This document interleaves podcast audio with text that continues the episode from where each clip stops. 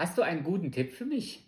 Habe ich schon oft Freunde und Bekannte gefragt. Jeder von uns ist dankbar, wenn wir einen guten Tipp bekommen, oder?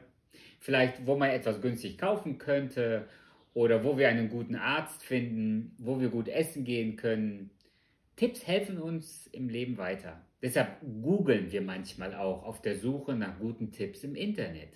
Viele Tipps werden auch durch gute Sprichwörter weitergegeben. Ich erinnere mich, dass meine Eltern oft Sprichwörter genutzt haben, um mich zu erzählen. Zum Beispiel, Kind, Ordnung ist das halbe Leben. Oder wer einmal lügt, dem glaubt man nicht, auch wenn er dann die Wahrheit spricht. Ich könnte so fortsetzen, denn Sprichwörter lassen sich gut merken und man erinnert sich schnell an sie.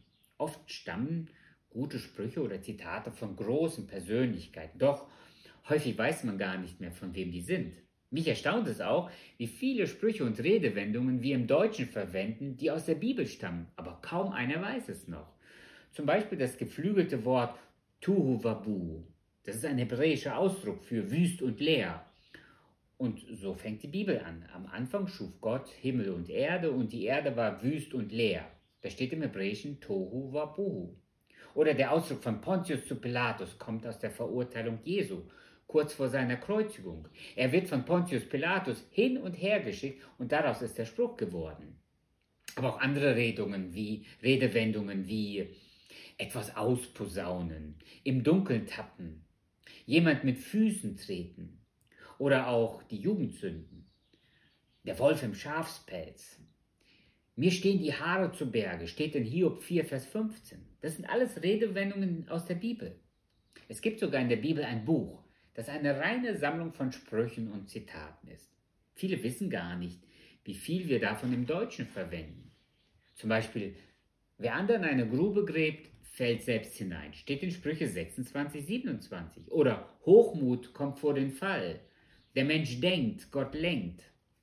Die meisten Sprüche sind von dem berühmten König Salomo, von dem wir noch das salomonische Urteil kennen. Insgesamt hat Salomo 3000 Sprüche verfasst. So steht es in der Bibel. In 1. Könige 5 lesen wir, und er dichtete 3000 Sprüche und 1005 Lieder. Er dichtete von Bäumen, auch dichtete er von den Tieren des Landes, von den Vögeln, von den Würmern, von Fischen. Und aus allen Völkern kamen sie zu hören die Weisheit Salomos.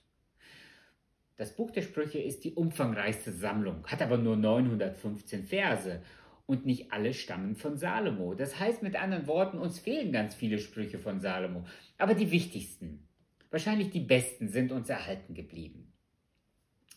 Seit vielen Jahren habe ich es mir zur Gewohnheit gemacht, jeden Tag mindestens einen Vers aus dem Buch der Sprüche zu lesen, nachdem ich einige Kapitel aus dem Alten und Neuen Testament gelesen habe. Und dabei sind die Sprüche oft wie eine Faust aufs Auge. Mit anderen Worten, sie sprechen direkt in mein Leben und in meine Situation hinein. Einer meiner Lieblingssprüche aus dem Buch der Sprüche steht in Kapitel 26, Vers 17. Wer beim Vorbeigehen sich in fremden Streit einmischt, der ist wie einer, der den Hund bei den Ohren zwackt. Einfach klasse formuliert, oder? Das Sprichwort erklärt sich selbst und ist eine Lebensweisheit. Misch dich nicht in den Streit anderer, wenn du nicht gebeten wirst zu vermitteln. Der Versuch, das Buch der Sprüche zu gliedern oder zu ordnen, ist immer wieder unternommen worden. Mir scheint das eher schwierig zu sein, wobei einen gewissen roten Faden kann man da doch erkennen. Eindeutig ist, dass alle Sprüche gute Tipps fürs Leben sind. Im Prinzip sind die praktische Umsetzung der Gesetzesbücher hier in dem Buch der Sprüche wiederzufinden. Das, was Gott bereits im Volk Israel durch die Gesetze verheißen oder verordnet hat, das wird hier in den Alltag übertragen. Sie sprechen also alle Lebensbereichen ein und sie zeigen, wie der Glaube im Alltag aussehen kann. Oft steckt hinter so einem Spruch ein ganzes Lebenskonzept. Ich will mit euch heute einmal den Anfang des Buches lesen und damit auch eine Art Einführung in das Buch geben. Wir lesen nämlich in Sprüche Kapitel 1, in diesem Buch sind die Sprüche Salomos aufgeschrieben. Er war ein Sohn von David und herrschte als König über Israel. Wenn du seine Worte beachtest, wirst du Weisheit erlangen und zu einem verständigen Menschen heranreifen. Die Sprüche helfen dir, dein Leben sinnvoll zu gestalten und machen dich fähig, gute Ratschläge zu erkennen und anzunehmen. Durch sie gewinnst du Einsicht, du lernst aufrichtig und ehrlich zu sein und andere gerecht zu behandeln. Wer jung und unerfahren ist, wird urteilsfähig. Er bekommt ein Gespür für gute Entscheidungen. Selbst wer schon über viel Wissen und Erfahrung verfügt, kann noch dazulernen. Neue Gedankenanstöße helfen ihm, die Aussprüche der weisen Lehrer zu verstehen und ihre verschlüsselten Worte und Bilder zu enträtseln. Alle Erkenntnis beginnt damit, dass man Ehrfurcht vor Gott hat. Nur ein Narr oder ein Dummkopf lehnt Weisheit ab und will sich nicht erziehen lassen. Also, mein erster Tipp ist, lies in dem Buch der Sprüche. Im Prinzip, wenn du nur das Buch der Sprüche hättest und Johannes 3, Vers 16, wo es um unseren Glauben geht, wie wir an Jesus Christus glauben können, dann würdest du mit diesem Buch ein glückliches, erfolgreiches und gutes Leben führen können. Denn das Buch der Sprüche bespricht alle Alltagssituationen und hat Tipps im Umgang mit Konflikten, mit Geld, Eheratschläge und wie wir miteinander gut auskommen können. Es geht nicht nur darum, kluge Sprüche zu klopfen sondern es geht darum, uns weiterzuhelfen. Und deswegen nennen wir diese Serie Tipps fürs Leben.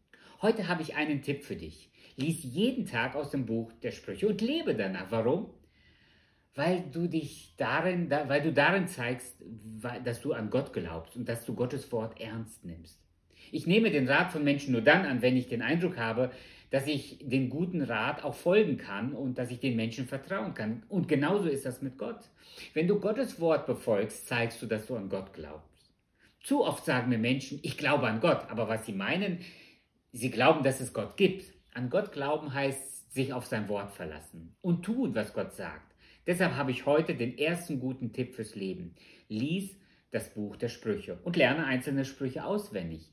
Sie werden dich durchs Leben begleiten.